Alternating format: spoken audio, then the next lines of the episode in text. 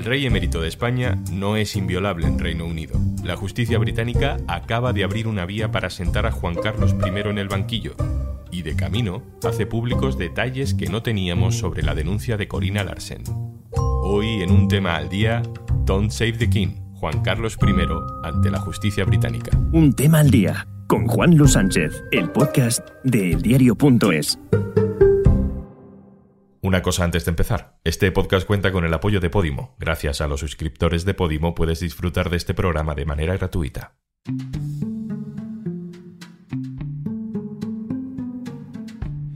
Reino Unido es la monarquía más antigua de Europa, la más importante de la historia, la que marca el estándar de lo monárquico. La justicia británica, que algo sabrá de monarquías, acaba de decidir que Juan Carlos I puede ser juzgado. No será en España, donde la Fiscalía ha preferido no meterle en problemas, y no será para rendir cuentas sobre los millones de euros defraudados, pero sí puede ser en Reino Unido, aunque sea solo para la rama más personal, más sórdida, de ese árbol de escándalos llamado Juan Carlos de Borbón. Hablamos de la denuncia por acoso que ha interpuesto Corina Larsen, que no solo fue la amante oficial del rey, sino fue compañera de negocios y de secretos. Por primera vez un documento de 27 páginas desglosa los detalles del testimonio de Corina Larsen sobre el supuesto acoso que sufrió por parte del rey Juan Carlos I. Vamos a indagar en esta historia con mi compañero Alberto Pozas, especializado en información judicial. Hola Alberto. Hola Juan, ¿qué tal? Ahora explicamos técnicamente en qué se basa la justicia británica para decidir si puede juzgar a Juan Carlos I, pero antes vamos al contexto.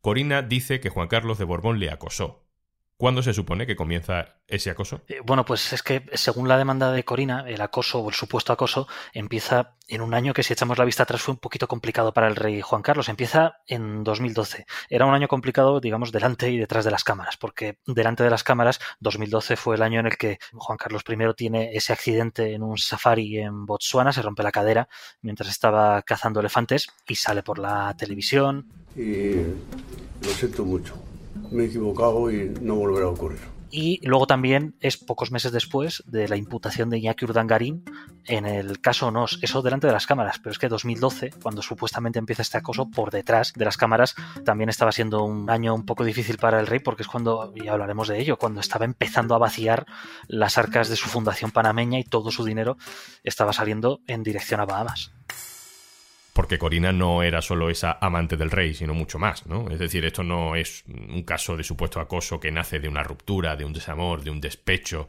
es algo más. No, desde luego, o sea, es muy fácil caer en explicar todo esto con que habían estado, habían mantenido una relación amorosa y que de ahí viene todo esto, pero no, porque el rey emérito y Corina Larsen habían mantenido una relación, por supuesto, de amantes, pero también habían mantenido pues, unas relaciones económicas, además bastante cuantiosas. De hecho, por eso empieza toda la investigación, que luego se convierte en la triple investigación de la fiscalía. Ella, Corina Larsen, es quien recibe, creo que son 60 millones de euros, los 60 millones de euros que el rey en su momento del rey de Arabia Saudí, que es la supuesta comisión por ir a la Meca. Bueno, pues todo ese dinero termina en las cuentas de Corina Larsen en Nassau, en Bahamas, como una donación irrevocable. Estas conversaciones grabadas que empezamos a ver en, creo que fue en 2017, son las que dan pie a toda la investigación sobre el patrimonio del rey emérito. Así que no, la relación que había entre Corina y el rey emérito, por supuesto, había tenido esa parte, digamos, de amantes, pero también había tenido una parte económica muy importante que es la que desata todo esto. ¿Cuál es la tensión entre ellos? ¿Por qué se rompe esa relación personal y de negocios? Aquí hay que fiarse un poco de lo que cuenta ella, por supuesto, de lo que han ido contando los diferentes actores que han participado en esta ramificación del caso del rey, y luego también hay que coger con pinzas todo lo que ha ido diciendo el propio Villarejo, que también ha estado involucrado en todo esto. Pero vamos, parece que hay un momento en el que el rey intenta recuperar parte de su fortuna, parece que hay un momento también en el que el rey intenta retomar la relación con Corina Larsen, y parece también que hay un intento claro, según se desprende de la demanda de Corina Larsen, pues de un intento del entorno del rey de frenar cualquier tipo de filtración, porque como hemos visto, estas filtraciones, esta información que finalmente ha trascendido por todo lo alto, es lo que prácticamente ha terminado con él en Abu Dhabi.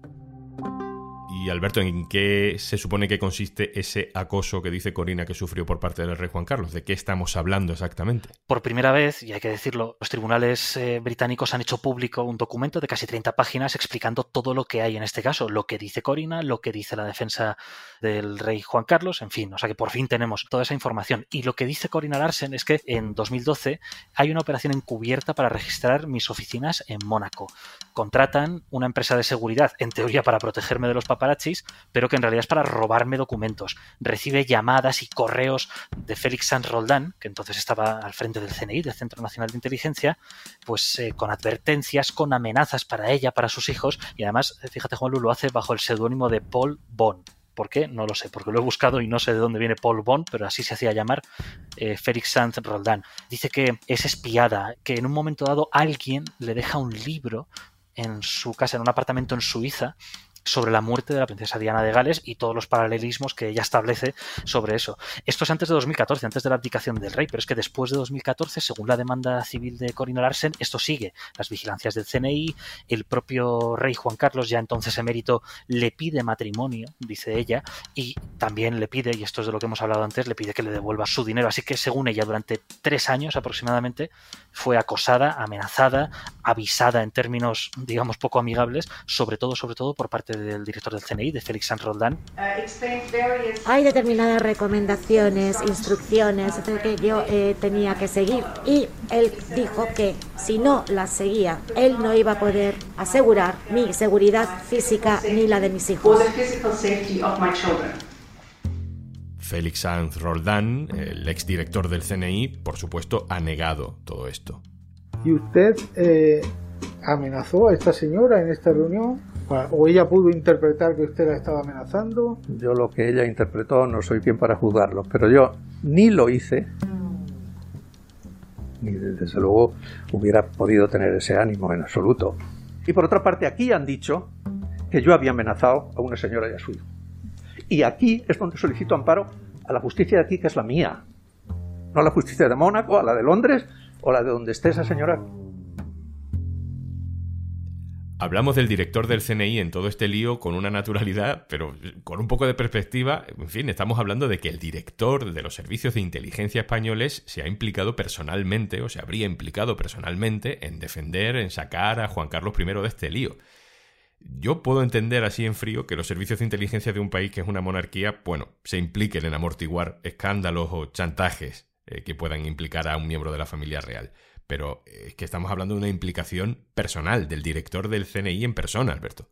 Hombre, desde luego, eh, los caminos del espionaje en nuestro país y fuera de nuestro país son inescrutables porque para eso es eh, espionaje. Desde luego, es un doble juego. Si yo fuera, digamos, un manda más del Estado y tuviera que poner en marcha una operación para salvar al rey, sus millones y su imagen, pues no sé si enviaría en persona al director del CNI, que es quizá la única cara reconocible del CNI para la opinión pública, pero de la misma manera, eh, si tuviera que confiarle esa tarea a alguien, eh, pues puede que sí se la confiara a él. Esto, de todas maneras, por ahora es la palabra de Corina Larsen, ¿no? Y se va a tener que discutir en el proceso porque el Tribunal de Londres le ha pedido a Corina Larsen que ella especifique si según ella, porque ella no deja lugar a dudas, ella con quien tenía contacto, este contacto de acoso, era con Félix San Roldán, algo que él ha negado en varias ocasiones en sede judicial, además, pero ella dice que ha sido él. El tribunal le ha pedido a Corina Larsen que especifique si cree que San Roldán hizo esto, digamos, a título personal, es decir, por orden de Juan Carlos de Borbón, pero a título personal, o si fue realmente una operación, digamos, de Estado, si es un encargo del el CNI, eh, si realmente el Estado español puso en marcha algún tipo de maquinaria para esto. Eso ya lo tiene que especificar porque tiene una incidencia muy importante en cómo evoluciona el proceso y en si se le reconoce algún tipo de inmunidad por ser un encargo de Estado. Alberto, yendo ya a lo técnico del asunto, que es muy interesante también, ¿por qué la justicia británica sí puede juzgar a Juan Carlos I cuando en España parece que es imposible?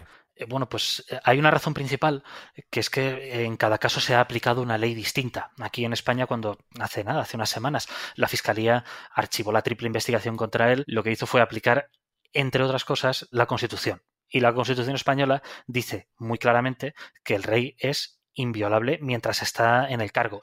Pero sin embargo, el Tribunal de Londres, ellos tienen otra ley sobre inmunidades en general, que es una ley del 78, y que pues hemos estado examinando y la verdad es que deja más resquicios. No es una ley tan monolítica, no es un muro tan alto que impide eh, juzgar a un rey pase lo que pase. Entonces, lo que han dicho los tribunales británicos es que para empezar, él no está protegido por una inmunidad en actos que no tienen que ver con su cargo. Todo esto es un acoso supuesto acoso y es un acoso a nivel personal de Juan Carlos I a través del director del CNI a su ex amante y su ex socia en determinados eh, negocios y que dice que por ahí no se va a ver protegido. Pero es que luego también, por ejemplo, explica que el rey sí fue rey, fue jefe del Estado hasta 2014, pero que después no lo es y no forma parte de lo que la ley británica eh, define como departamentos, los households de la Casa Real. No ha trabajado para la Casa Real a partir de 2014, así que por ahí tampoco se va a ver protegido. En definitiva, es que el Reino Unido tiene una ley que, que aunque reconoce inmunidad a su jefe de Estado y a jefes de Estado extranjeros, tiene bastantes más matices que la Constitución española. Fíjate que el rey y su defensa pedían a los tribunales británicos que la inmunidad le protegiera no solamente cuando era rey, sino cuando era rey emérito, algo que no le han comprado ni en España, ni la Fiscalía Española.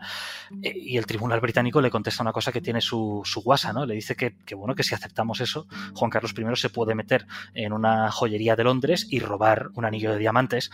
Y cita una zona muy específica de Londres, donde precisamente hace unos años hubo un atraco bastante famoso. Unos cuantos ladrones robaron, pues creo que fueron diamantes y joyas por valor de 14 millones de libras. Y eran unos ladrones que se hicieron famosos porque tenían todos más de 60 y 70 años. Bueno, pues eso es algo que la justicia británica ha dicho que de ninguna manera, que en ese sentido no está protegido por la inmunidad.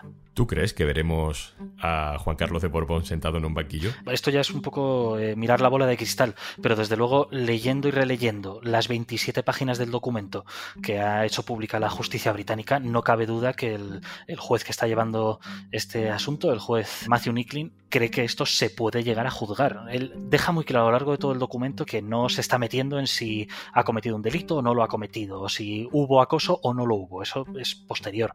Pero sí deja claro que entiende que lo que denuncia Corina Larsen puede ser acoso y parece que está clara su intención de llevarlo a juicio. Todavía quedan pasos por delante, de todas maneras, porque Aquí, por ejemplo, en la primera página del documento explica que el 29 de marzo hay una vista, que es lo que en España podríamos considerar de cuestiones previas, donde las defensas de todo el mundo van a poder alegar lo que quieran, se va a poder debatir muchas cosas, pero vamos, desde luego, leyendo el documento parece que tiene claro que lo que conocemos como un juicio sí tiene visos de ir a, de ir a celebrarse. Alberto Pozas, muchas gracias. Muchas gracias a ti.